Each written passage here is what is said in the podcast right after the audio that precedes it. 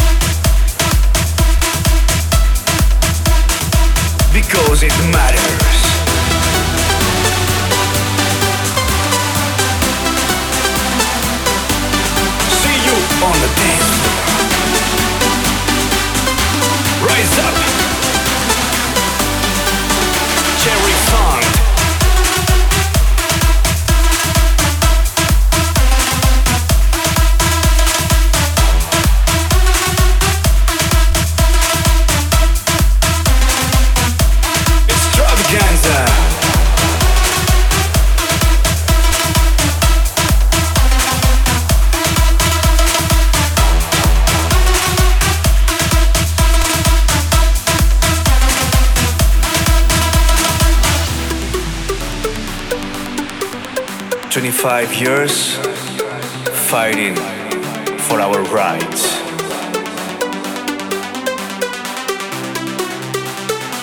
Because it matters.